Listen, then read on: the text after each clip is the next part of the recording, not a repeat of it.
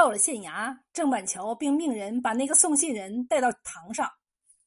犯人一进门，见一旁的椅子上坐着徐秀才，知道是中了他的道，心中后悔不迭，嘴里依然高呼：“冤枉啊！”郑板桥下令传夏莲到堂。夏莲眼尖，一见面伸手指住犯人面门：“这就是河边杀人犯。那天晚上我看清楚了。”而且他说话是个硬舌头，不信让他开口一试便知。犯人依然狡赖。小人既不识得此女，便不认识什么杀人犯。差役们差点笑出声来。这小子舌头不是一般的硬，有三成的字咬不清楚。郑板桥想起了夏莲的证词：杀人的一共有三个人，倘若此人不招供。茫茫人海，哪里寻找同案犯呢？郑老爷寻思了一下，并没有追问下去，反倒和颜悦色的询问起犯人：十九日夜晚在干什么？何人可以作证？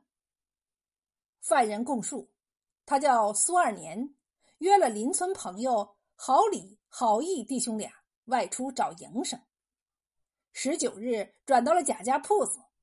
三个人聚在一座破庙里喝了一宿酒，次日分手。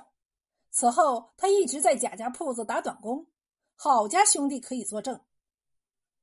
郑板桥叹了口气：“本县不想难为你，只是必须有郝家弟兄作证，才可了结此案。”话音未落，苏二年就说道。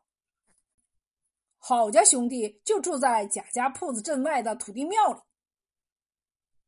郑板桥命人将苏二年带下，然后差人去找郝家弟兄。郝家弟兄到了大堂，说的和苏二年一模一样。郑板桥只好将二人暂时压下，明日再审。郝家兄弟被关进了牢房，隔着栅栏清楚的看见苏二年锁在隔间儿，有心要交谈交谈。可是有衙役守着，只急的是抓耳挠腮。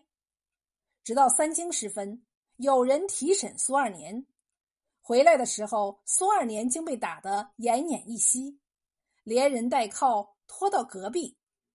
不久，看守那边也响起了鼾声。二年，二年，郝义轻轻的呼唤。半天，苏二年醒过来，含糊不清的说。你两个自在了，害我挨打。咱被人咬住了。知道知道，郝礼说道。一问三摇头，包公也犯愁。你可得把牙咬紧了。那脑袋一伤，你咋弄了？你放心，郝礼悄声告诉他。衣裳。塞进土地爷的肚子里，脑袋埋在庙前磕头的地下了。不许串供！看守一觉睡醒，听到这边说话，忙喊人来。衙役们过来，七手八脚的将苏二年抬走了。